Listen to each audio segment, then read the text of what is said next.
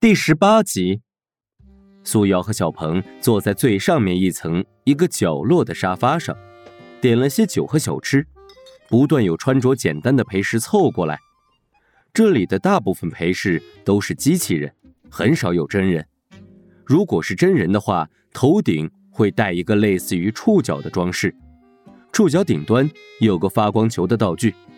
女的是小粉球，男的是小蓝球。很快，有人过来敞开衣服，向他们兜售蓝色面具。小鹏各式各样的都买了一些。小鹏和苏瑶这两天经常去夜店、娱乐城，收集了一些蓝色面具毒品，可别的却没有任何线索。即便是抓住毒贩，暴打一顿。得到的最有价值的信息，就是在暗网的一个论坛注册登记，只要匿名使用比特币支付，然后提供传送台地址，对方就会用匿名且无法追踪的传送器发货过来。小鹏回家后，对这些毒品做了分析和检测，发现蓝色霉菌是一种合成病毒，成分包含两种单萜系统钙粉。和一种类似麦角酰二乙胺的未知元素，钙粉在这个配方里并没有任何作用。小鹏经过长时间的比对寻找，确定了类似麦角酰二乙胺的未知元素并不在原世界共享知识及资源库中。小鹏又用了两周的时间，在太空星际安全管理中心档案库中找到了一种名为。WED 的相同物质，WED 是西地刚星球奴隶主用于控制奴隶的一种食物调料。小鹏兴奋地把这个消息告诉了苏瑶，苏瑶也很高兴，但是随即开始犯愁。嗯，第一，西地刚星球太远了，两人很难到达，至少需要一艘暗物质的太空飞船。第二。太空星际安全管理中心没有熟人，即便是找人介绍，又能怎么样呢？苏瑶还没说完，看到小鹏满脸不悦的样子，便安慰他说：“这条线索很好，只是需要考虑的更全面。第一步、第二步、第三步备选方案是什么？有哪些保障的措施？最好能形成一个完整的作战方案。”两个人最近密集的探讨如何找到 WED 的买主。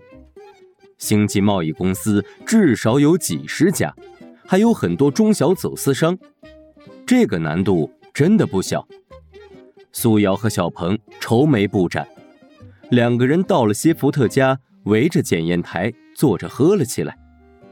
当苏瑶把酒杯放在台子上的时候，他透过酒杯豁然看到毒品粉末样品的表面有密密麻麻的符号。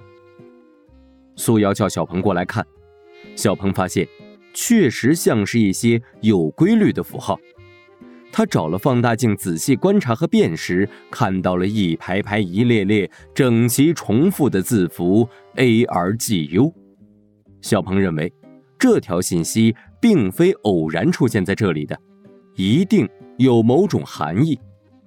他经过搜索查到了 A R G U，原来是一个废弃的太空城市的名称。那为什么这些字符会出现在这些毒品上呢？我也不知道，但是我仔细检测了下，组成字符的正是那些毒品中没有什么作用的钙分子，而且我还发现这些钙成分是一种可编程物质。可编程物质的概念起源于二十世纪九十年代初，涉及计算机科学领域中的大规模分布式计算问题、并行计算和并发计算问题。网络通讯问题，定位问题。我是捉妖美少女，不要和我讲这么复杂的问题，你直接说咱们去砍谁就行了。你是天女下凡，不过脸先着了地。苏瑶没听明白，思索了一下。嗯，你刚才说啥？你再说一遍。还有，你是不是昨天偷看我洗澡了？我看你洗澡。我前两天捉回来的兔子是怎么死的？不就是正好看到你洗澡，从浴室出来后生无可恋，马上就撞墙死了吗？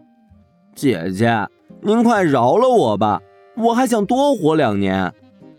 苏瑶追着小鹏打了十分钟，两个人都口干舌燥，便坐下来继续喝酒。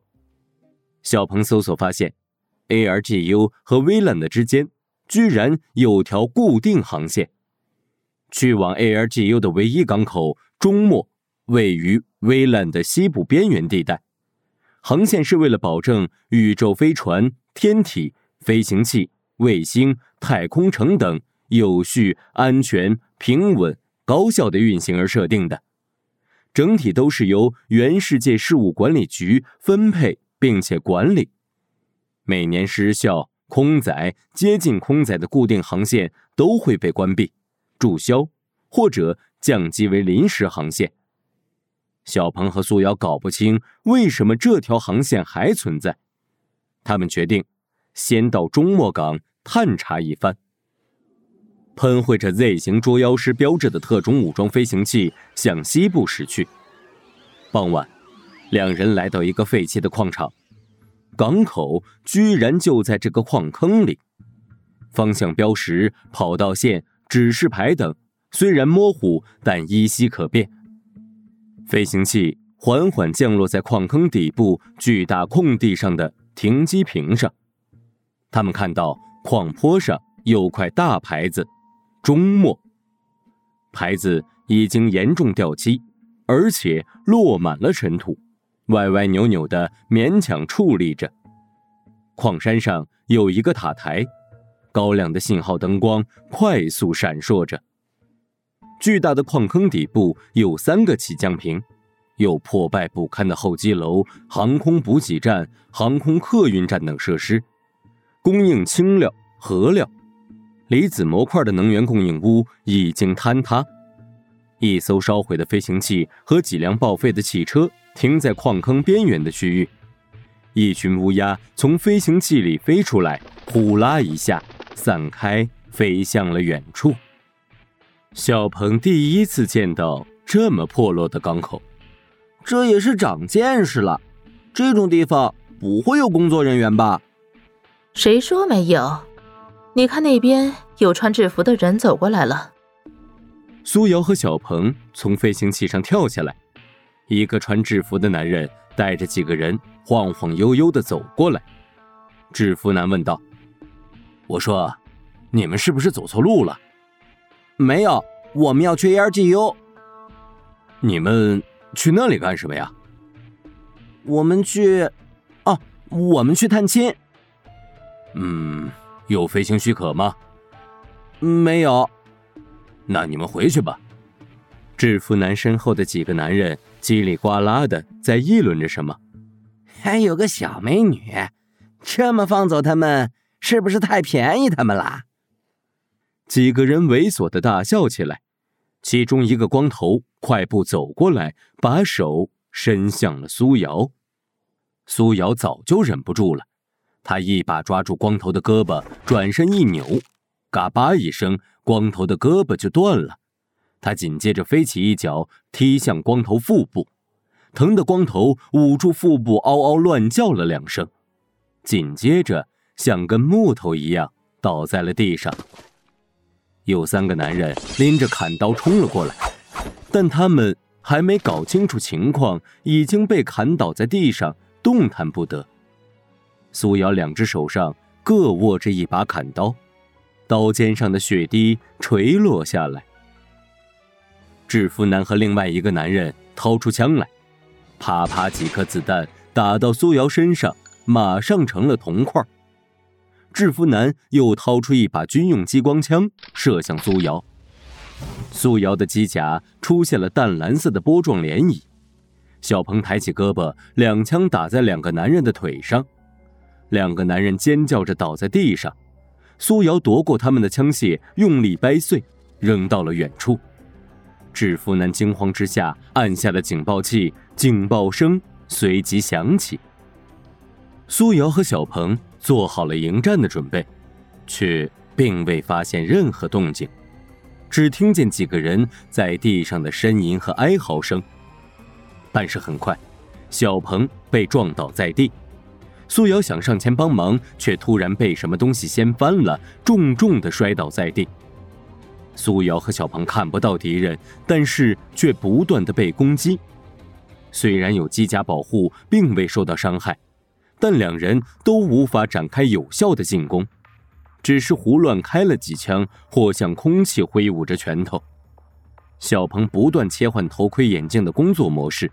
调整视觉与感知系统的功能和参数，但就是发现不了敌人。